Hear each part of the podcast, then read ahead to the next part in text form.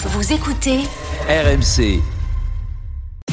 le chiffre d'affaires. Le chiffre d'affaires, Emmanuel, les péages. Les péages, il n'y en a pas que sur les autoroutes, il y en a aussi sur les rails, et c'est pour ça que les tarifs augmentent pour la SNCF.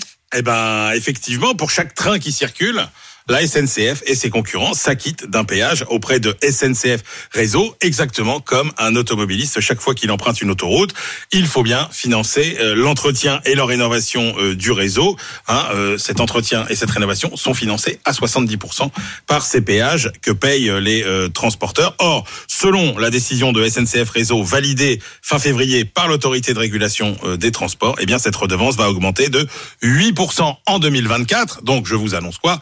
Les hausses évidemment pour 2024. Je ne vous parle pas de cette année, les hausses sont déjà actées et cette hausse en 2024 sera de 8% pour euh, les TER, de 7,6% pour les TGV et pour les euh, intercités. Et puis allez, tiens, pour 2024, pour 2025 et 2026, ce sera plus 4%. Quelles conséquences pour les voyageurs, Emmanuel? Ah bah Forcément, euh, cette hausse laisse présager de nouvelles augmentations des prix des billets, notamment les TGV, puisque il faut rappeler que les péages, ça pèse quand même 40% du prix d'un billet de euh, TGV et que ce sont les péages les plus chers euh, d'Europe et qu'il est impossible, rappelons, le pour la SNCF de faire autrement euh, puisque les coûts de fonctionnement des TGV doivent être intégralement couverts par les recettes euh, commerciales.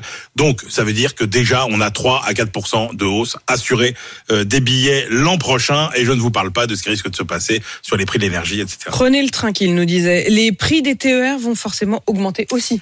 Oui, et là on n'est pas dans la même euh, logique. Hein. Il faut savoir que les recettes des billets ne couvrent qu'un tiers des coûts de transport ferroviaire payés par les régions, que ce sont elles qui assument le reste de la charge. Donc les régions, elles n'auront pas 36 solutions. Soit elles vont aussi répercuter la hausse euh, de ces péages sur le prix des billets, soit bah, elles devront par exemple faire circuler euh, moins de trains. Donc grosso modo, on se disait avec le réchauffement, bah, il vaut mieux plus de trains et moins cher. On risque plutôt d'aller vers un peu moins de trains et un moins de trains et beaucoup plus cher.